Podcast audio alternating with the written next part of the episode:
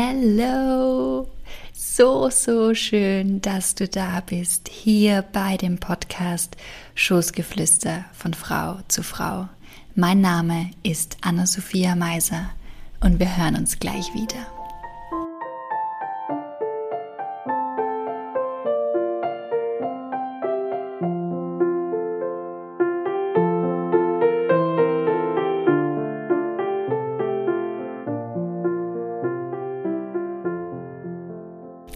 Herzlich willkommen zur ersten richtigen Folge von Schoßgeflüster. Ich dachte mir, die erste Folge starte ich mit etwas Grundlegendem, quasi den Basics, aber sehr wichtigen und essentiellen für uns Frauen. Nämlich Five Facts über den weiblichen Zyklus, die meiner Meinung nach jede Frau wissen sollte. Und für diejenigen, die schon totale Profis sind bei diesem Thema, die können diese Folge einfach als Wiederholung bzw. als Wissenscheck nutzen. Bevor ich jetzt losstarte, möchte ich noch klar, klarstellen, dass ich keine Ärztin bin und das auch nicht mit einem ärztlichen Rat verglichen werden kann. Ich stelle hier keine Diagnosen oder etwas dergleichen.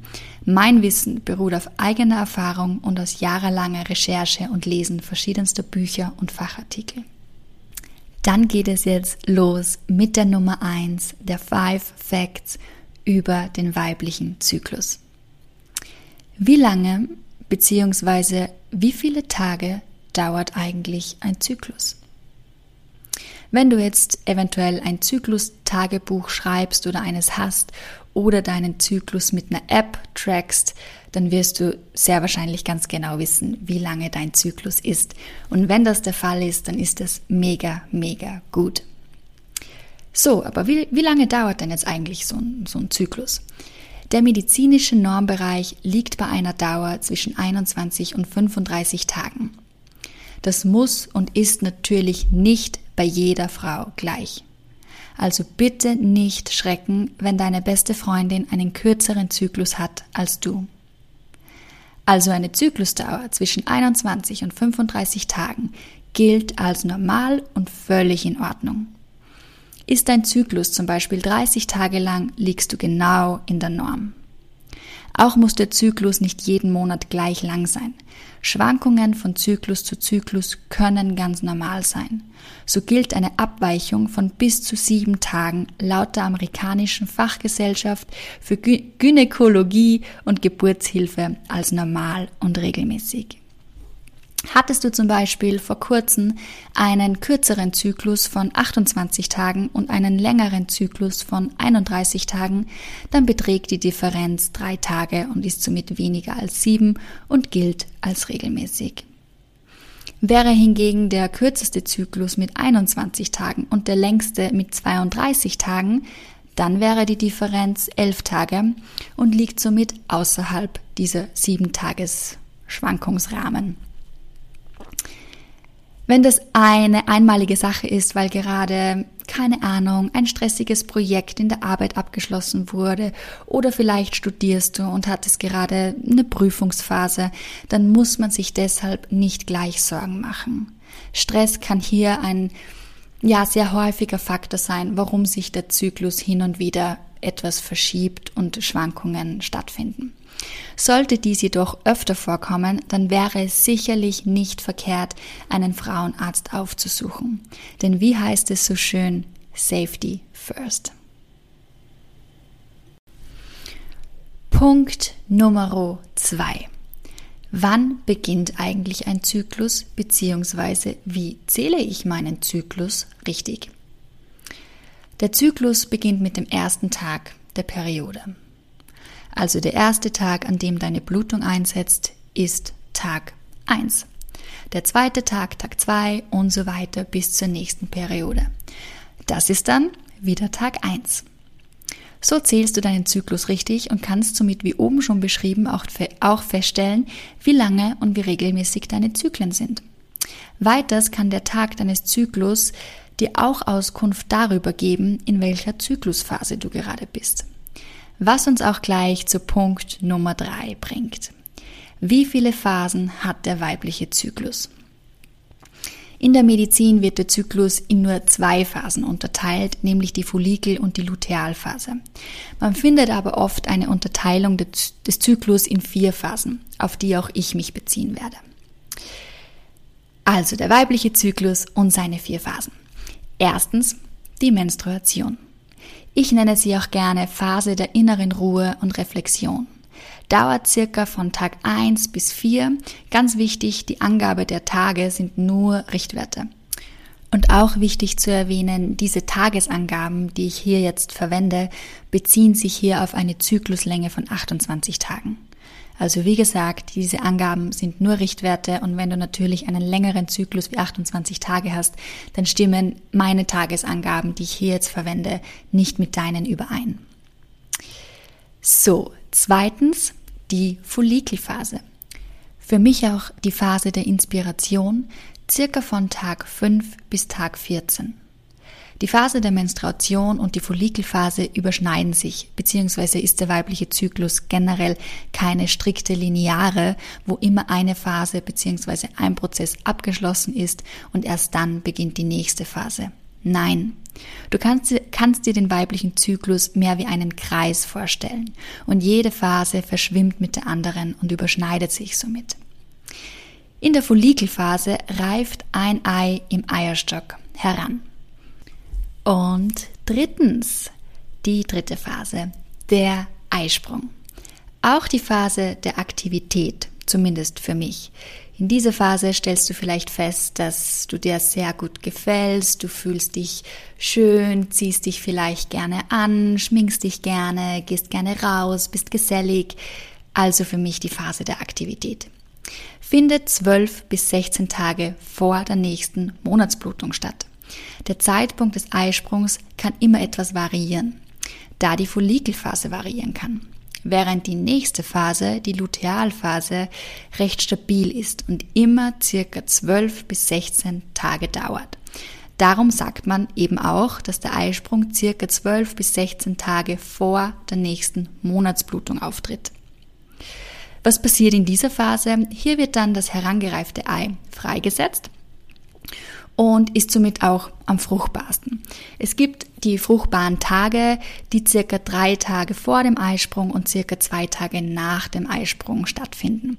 Also in diesen fünf Tagen, wie wie auch vorhin schon erwähnt, diese Tage variieren und sind nur Richtwerte, aber in diesen Tagen ist es am wahrscheinlichsten, schwanger zu werden. Wie eben schon erwähnt, die vierte Phase, die Lutealphase. Für mich auch die Phase der inneren Kraft und Kreativität. Leider kann diese Phase auch von weniger erfreuten Begleiterscheinungen geprägt sein, die bekannten PMS-Symptome wie Kopfschmerzen, äh, Wassereinlagerungen, Stimmungsschwankungen, Rückenschmerzen und so weiter und so fort. Also PMS-Symptome sind unendlich und dazu wird es ganz, ganz sicher auch nochmal eine extra Podcast-Folge geben.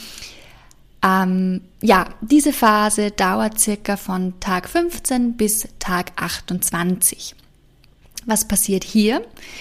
Wird das freigesetzte Ei nicht befruchtet, wird die Gebärmutterschleimhaut abgestoßen und die Periode beginnt und somit auch ein neuer Zyklus. Das waren ganz, ganz kurz die vier Phasen des weiblichen Zyklus. Auch hier wird es nochmal ja nicht nur eine Podcast-Folge geben, sondern mehr. So viel kann ich schon mal verraten. Ähm, aber das war ein ganz, ganz, ganz kurzer Überblick.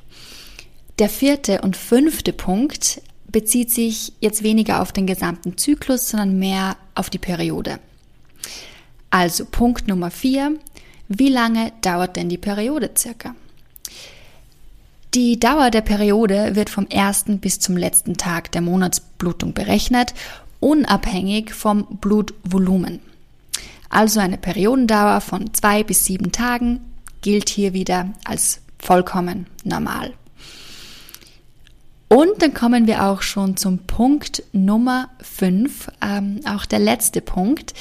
Wie viel Blut verliert man denn eigentlich so während der Periode? Hm.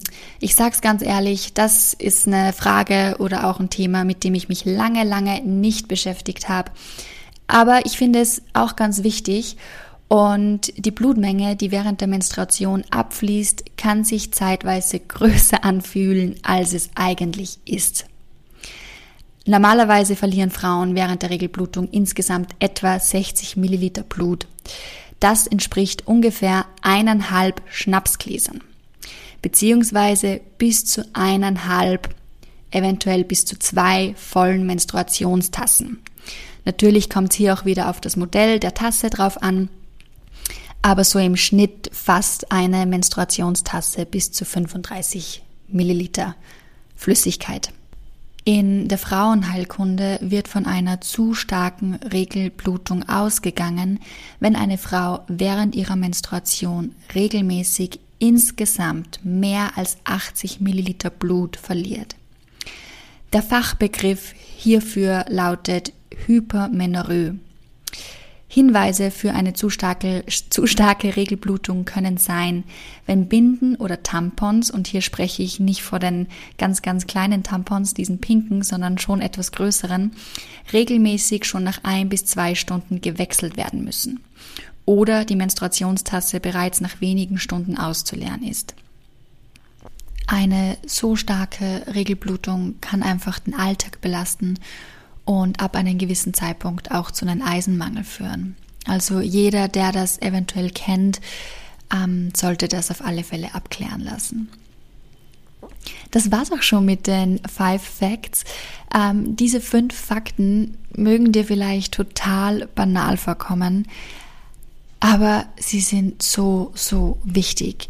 Die Periodendauer, die Zykluslänge und die Zyklusregelmäßigkeiten sind einfach grundlegende Merkmale des Menstruationszyklus und können wichtige Anzeichen für die reproduktive und vor allem auch für die allgemeine Gesundheit sein.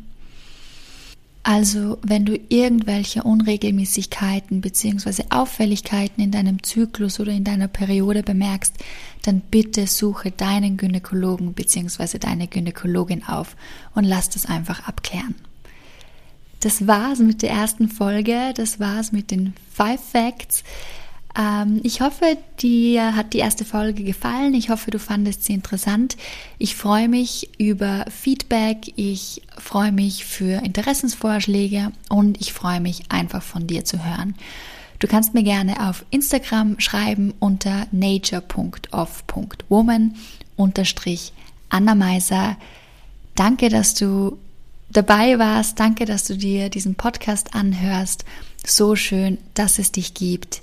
Ich wünsche dir noch einen wunderschönen Tag. Alles Liebe und alles Gute. Deine Anna.